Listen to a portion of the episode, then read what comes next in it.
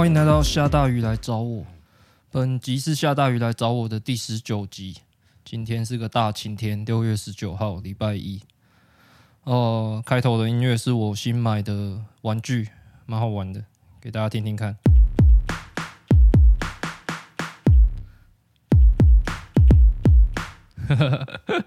好爽！呃，还可以这样玩，比如说，呃，Me Too 浪潮中最好笑的事情第三名。张铁志自爆文，自己删文被人备份到区块链上面。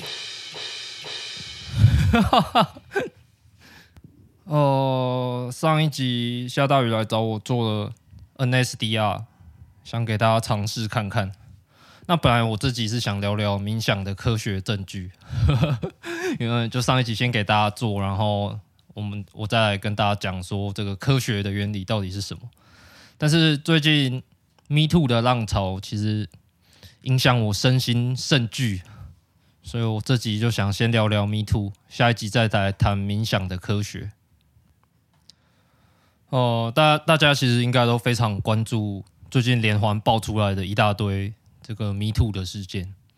我有一段时间深陷其中，本来我已经其实几乎没有在用脸书了，然后又因为想要追这些事情，开始。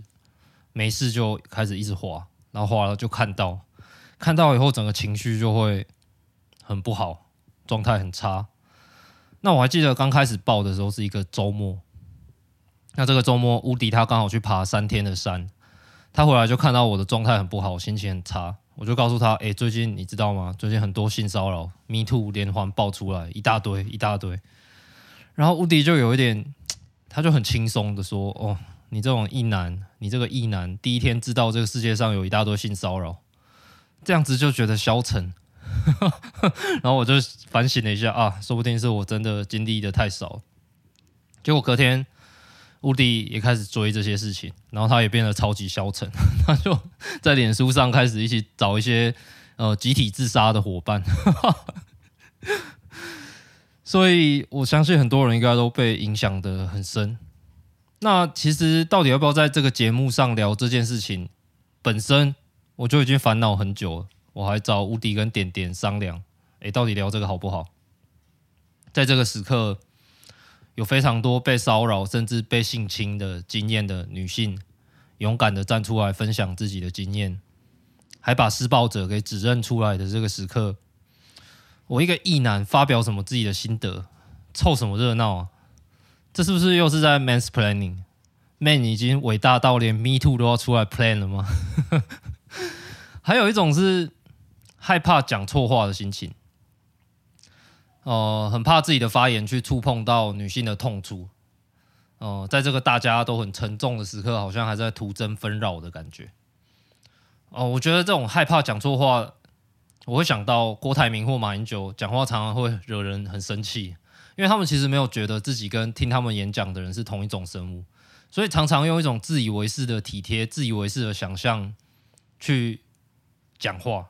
比如说，我把你们当人看，我就很怕我讲这个也会变成这样，好像是我自以为是的想象、自以为是的体贴。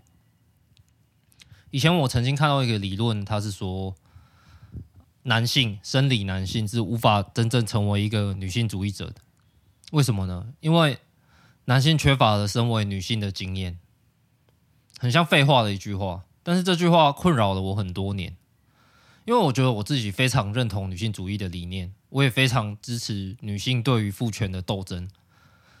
但是像现在这种时刻，我终究因为我不是女性，而对于表达自己的想法与感受产生了很多的迟疑。那我跟乌迪跟点点商量嘛，然后乌迪他自始至终他都不认同我的这些自我怀疑，还有呃害怕。呃，乌迪觉得斗争是全部人类的事，只要你同意父权正在造成压迫，你就够资格成为一个女性主义者，不需要别的资格。就算现在要认真听受骚扰女性的经验。没有受过骚扰的人也应该主动的听，而不是一直沉默。点点则是讲了一个故事，他说他早上去开会，然后有五个人，除了他以外都是异男，然后就聊到 Me Too，全场就一片静默。然后点点他就试着去从不同的角度来戳戳他们，看看他们有没有什么回应。那唯一一个回应的人是他哥哥，其他人都表情很微妙的一个沉默的状态。那那个沉默，点点他觉得那个沉默不是说我没有什么想法，而是各种想法千头万绪，不确定说什么安全，说什么会让人感觉冒犯，不如什么都不要说。那点点本来他也觉得说，这一波 Me Too 里面，一男如果没有什么好的观点，不如就安静，把说话的关空间让出来。但今天早上他遇到了那个沉默，他觉得。这个好像不是一种会让大家进步的一种沉默，而是一种让混浊更加混浊的沉默。所以他鼓励我，说不定我可以把自己身为异男的一些感受讲出来，说不定可以打破那个沉默，打破那个害怕说什么安全，说什么不安全，害怕冒犯到人的那个循环。这乌迪跟点点的这些想法，有一点解开了我的一个盲点，就是我当然不是女性，我当然没有经历过女性独有的生命经验，所以我不可能代言女性的意见。但是我是男性，我是个支持女性主义理念的男性，我可以有我的感受跟想法，所以反正这是我自己的节目，我就畅所欲言吧。那最开始看到这么多迷途此起彼落的爆发啊，可能可以追溯到更之前看到那个台大经济系学生会长发表政见的那个事件。那这边我就都不讲全部事件的内容，我就讲我看到的感受。我看到感受是，我靠，这个社会还停留在这种阶段吗？在我原本的想象里面，我们好像可以开始讨论一些更进步的事情。比如说伴侣制度啊、多元成家之类的，但是这个社会不是这样，还有还有一大半的社会的中的女性还在抗议，还在大声的喊说：“女性也是人哦，不可以强暴人哦，不可以骚扰人哦。” 还有一大半的社会是长这样，甚至甚至比我小一轮的台大的学生的状况可能也是这样。那我这边其实有点简化了所有不每一个不同事件的不同状况，但是我只是想要描述看到这一连串以来我那种震惊的感觉。再来的感觉是其实很害怕，那个害怕是什么呢？就是觉得干，原来我一直生活在这么危险的社会里面，这个危险的社会的环境对于我们社会上一半的人来说是非常危险的。只因为我是男性，我可以毫无感觉，我可以安心的生活，就好像女性走在就像越战后的越南布满地雷的丛林里面，每一步都很害怕。而我是坐在飞机上，我看不见这些地雷，我也感受不到，我也不用担心会踩到。我想到大概五六年前吧，我觉得我可以称之为自己的女性主义的开眼时刻，打开眼睛。就是我突然间明白，真的是突然间，我突然间想通一件很简单的事。我突然间想通，我这辈子基本上我没有担心过自己被强暴，我没有担心过自己被骚扰、被跟踪，我没有担心过一个人走夜路、一个人坐计程车。我去约炮的时候不用担心跟不认识的人去旅馆会被杀。我打炮的时候。没有担心过被偷拍，没有看过对方的手机在哪。其实我的人生真的过得很放松，我不用花脑力去想这些事情，而这是一个多么大的优势。想通这件其实这么简单的事情以后，我就突然觉得我好像更懂女性的处境一点了。哇，我有性别之眼了，以后我一定要成为一个更有性别敏感度的异男。为了更公正的社会而努力。结果这次的 Me Too 整个让我很震惊，我就是我明明觉得我已经开眼了，我觉得我已经打开眼睛了，我觉得我多少可以看得到，但是读着这一格格的故事，干我真的是不知道的事情太多了。就像刚才的例子，地上有这么多地雷，我都没有看到，所以我觉得很感谢迷途的地方是。他让这些事情可以被看见，特别是被我这个一辈子没有担心过被骚扰的人，也可以让我看得见。我觉得可以看见是非常重要的，因为我们都只是人类而已，我们有我们的局限。如果一直没有看见，一直没有办法感受到，我们就会忘记。所以，我觉得异男可以做的事情，可能有一个是。呃，在你的办公桌或电脑上面贴个性骚扰零容忍之类的贴纸，至少让我们时时看见，时时意识到这件事。虽然我们坐在飞机上不太会踩到，但是地上有一堆地雷，至少我们多少抱着这样的意识去生活。那我觉得可以看见这些被骚扰的经验，还有另外一个好处。哦，我必须老实说，我以前也有肢体碰触让人不舒服过，也就是所谓的性骚扰，所以我也是个更生人嘛，或者说有前科的人。呃，我现在去回想，在对方指出我的动作会让他不舒服的时候，我的第一个瞬间的反应，其实应该可能跟绝大多数的性骚扰者一样，就是哈，我不是故意的，真抱歉。但是在我心里面隐隐约约的还是会觉得有那么严重吗？如果对调过来是我被这样碰触，我好像不会有什么感觉等等。于是那个时候我得到的教训，我是这样理解的：哦，每个人的身体界限都不同，要尊重每个人的不同。呃，可能我的身体界限比较宽松，但是这个人的身体界限非常的呃非常的严谨，然后我要去尊重这个不同。但是，就像我刚刚说的，当我打开眼睛，我看见女性的处境以后，我的想法就完全改变了。我会，比如说，我会觉得，如果对调过来，我被这样碰触，没那么严重，是因为我是这个以我这个比较轻松的男性生命经验去想象被碰触身体这种事情，就是我没有经验过那种随时随地要提防自己被骚扰的生活，随时随地。都有一大堆人想要越过你自己的身体界限，如果你不提防，你不把那个线张开的话，就会有很多人成群结队的越界的这样的经验。我没有经验过，所以当我看见这件事情以后，我才能真正的去反省，哦，我造成别人的不舒服这件事。因为我不只是造成他的不舒服，我是这个整个剥削女性的结构的共犯之一。我明明不想要成为这个结构的帮凶的，但是我就是成为了。这种时候，我才真正的感觉到自己做了一件很不对的事情。我觉得我才能深刻的反省自己。呃，我记得也是 Me Too 刚开始的时候，有几个偷拍社团好像被。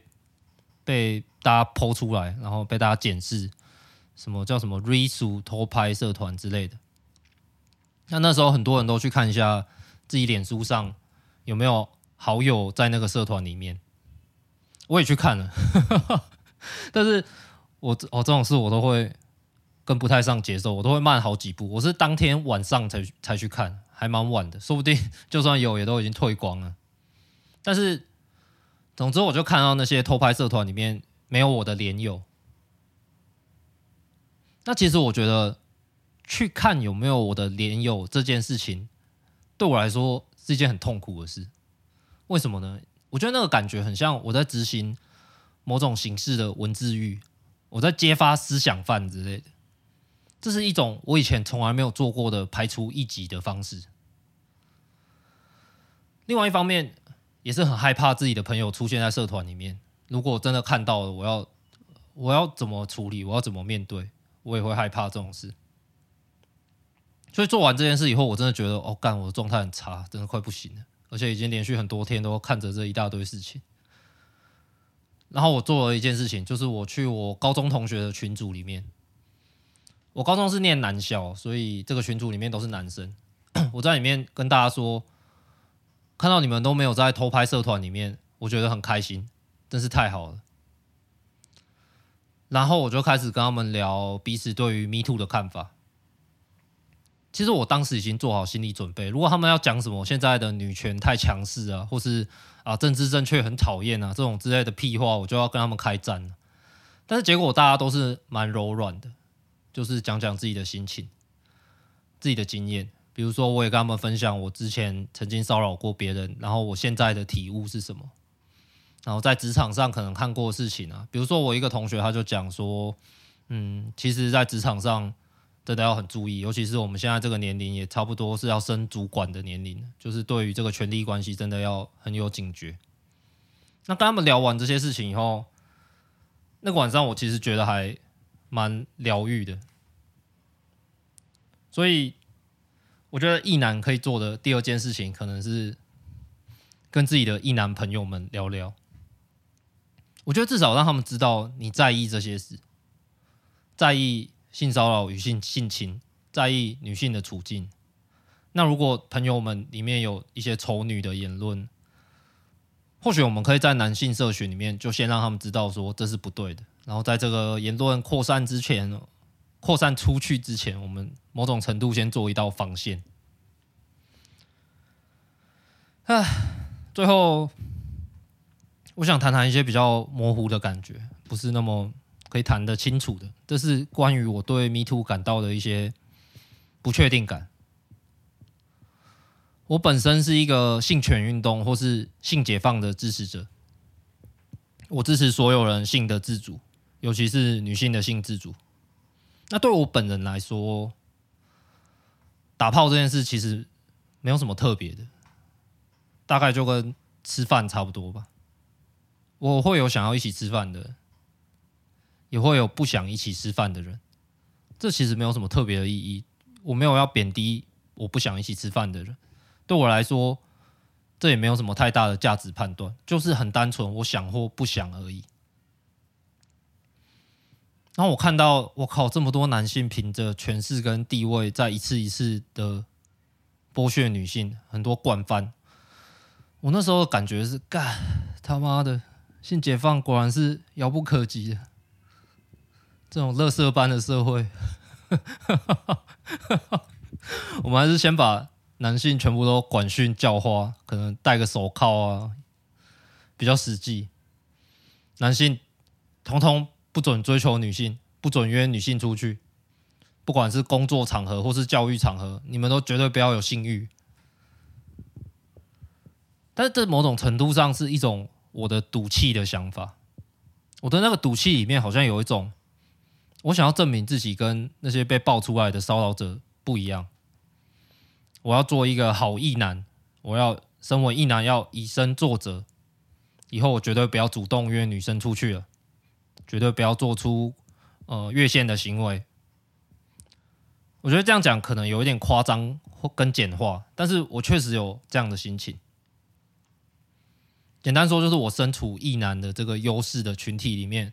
我必须要当个好意男来以身作则，但是当一个好意男的同时，我好像就必须被逼迫着，我要把性给特殊化，性就不是一件对我来说跟吃饭一样的事情，我我就没有办法像我原本的价值观生活，性变成一个很可怕的东西，需要慎重的对待，不然会伤人伤己的东西。那其实也是跟无敌跟点点讨论的时候，他们指出来戳破我的这个赌气。他说我的好意男其实只是一个我自我满足的想象而已，并不存在那条好的或坏的线，没有说越过这条线就变成坏的意男，不要越过这条线就是好的意男。他其实是没有一个明确的标准的。呃，所以我想了想。以后觉得我的那个赌气的心情其实是很危险的。就算我身处异男的群体里面，我还是想要坚持我原本相信的事。我觉得不要把把性特殊化，不要像整个社会那样把性看成一个可以夺取的资源，一种等级接续的证明。我还是想要坚持这样的信念。希望我们可以度过现在的时刻。有一天，女性受压迫的程度可以很低很低，身体自主的程度可以很高。到时候拒绝性邀约，其实就是一件稀松平常的事，就像拒绝吃饭一样。那到时候提出性邀约，也可以是一件稀松平常的事。最后。我分我分享无敌，我觉得写的很好的一段话。他这样写：虽然有些人真的恶心到可以去死，但是重点不是如何惩罚这些人，而是如何重建社会的信任关系。本集就差不多这样结束了。这边是下大雨来找我，有任何想要讨论的，想要骂我也可以，欢迎来信。我们下次见。本集感谢乌迪跟点点不厌其烦的跟我讨论这些事情，也感谢我自己有勇气讲这些事情。